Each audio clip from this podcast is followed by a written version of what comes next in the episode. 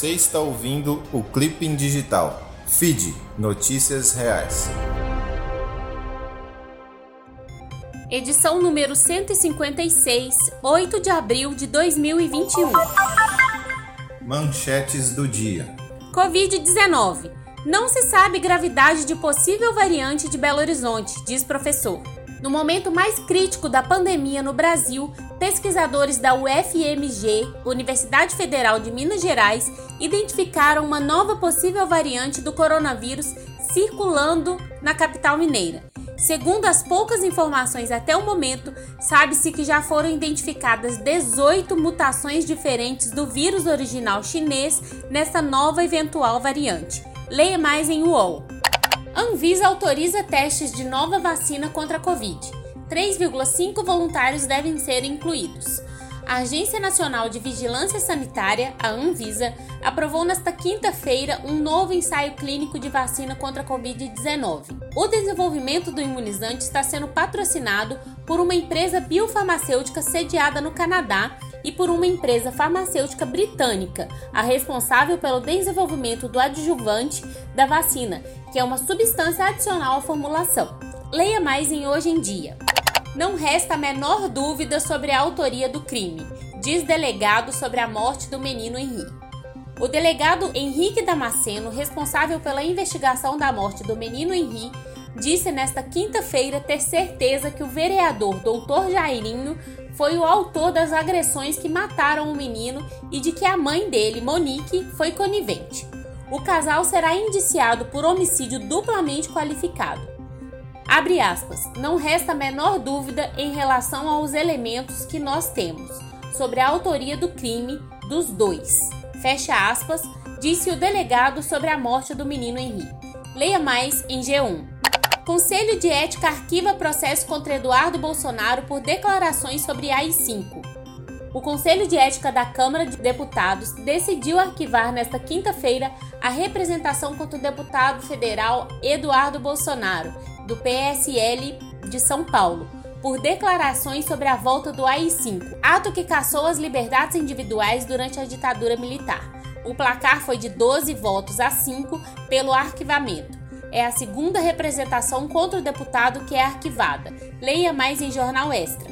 Governo tem muito motivo para ser aplaudido, diz empresário que recebeu Bolsonaro em jantar. O empresário Washington Sinel, dono das empresas Gocil, de segurança e broto legal de alimentos e também da casa que recebeu o presidente Bolsonaro com aplausos para o jantar de grandes empresários nesta quarta-feira, dia 7, diz que o governo tem muito motivo para ser aplaudido. Leia mais em Folha de São Paulo. Aconteceu no mundo. Pais de 445 crianças separadas na fronteira dos Estados Unidos ainda não foram localizados. Os pais de 445 crianças imigrantes separadas dos pais ao tentar atravessar a fronteira dos Estados Unidos ainda não foram encontrados, apontam documentos de um processo judicial. Elas foram separadas de suas famílias devido à política anti-imigração de tolerância zero do governo Donald Trump entre 2017 e 2018. Leia mais em G1. Cristina Kirchner renuncia a salário como vice-presidente da Argentina. O governo da Argentina oficializou na quarta-feira, dia 7, através de uma resolução publicada no Diário Oficial, a decisão de Cristina Kirchner, que recebe uma pensão e uma aposentadoria, de deixar de receber o seu salário como vice-presidente do país. Leia mais em R7. Em meio à tensão com a Ucrânia, Rússia diz que pode ser forçada a proteger seus cidadãos. Uma autoridade de alto escalão do Kremlin disse nesta quinta-feira que, sob certas circunstâncias, a Rússia pode ser forçada a proteger seus cidadãos no leste da Ucrânia e que grandes hostilidades militares poderiam assinalar o começo do fim da Ucrânia como país, relatou a agência de notícias TASS. Leia mais em UOL. A invenção de um candidato de extrema direita no Peru. Um 4x4 Mercedes-Benz prateado com um R gigante azul celeste. R de Rafael e de Renovação Popular.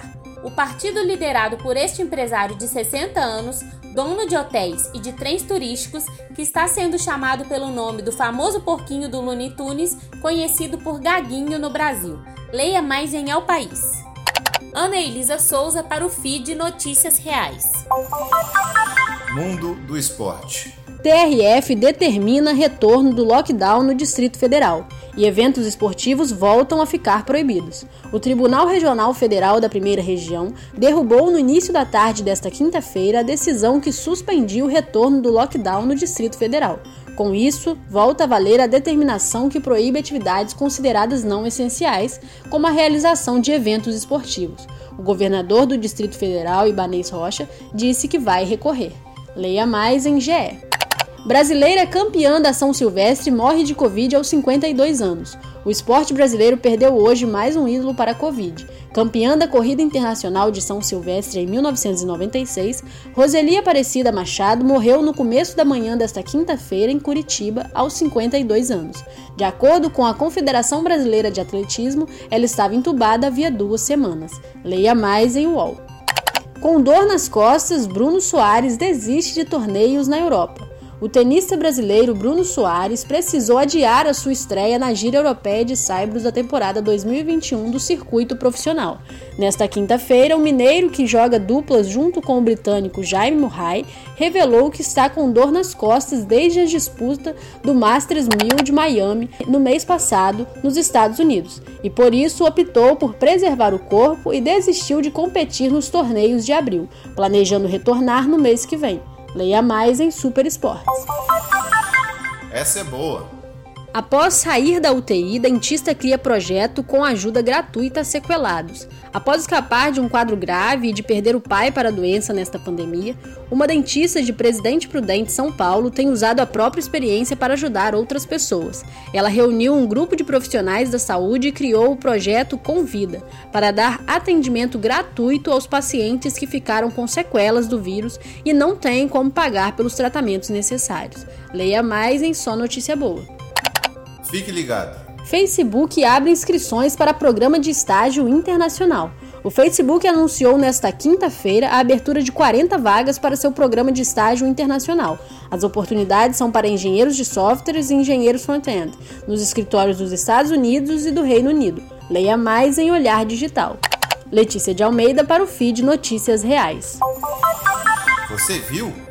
O pior está por vir, mas colapso no inverno pode ser evitado diz médico de universidade que prevê 100 mil mortes por Covid no Brasil em abril.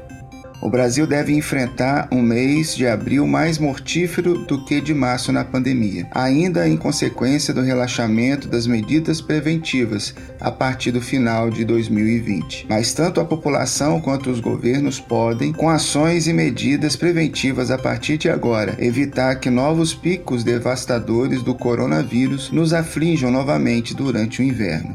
Leia mais em BBC.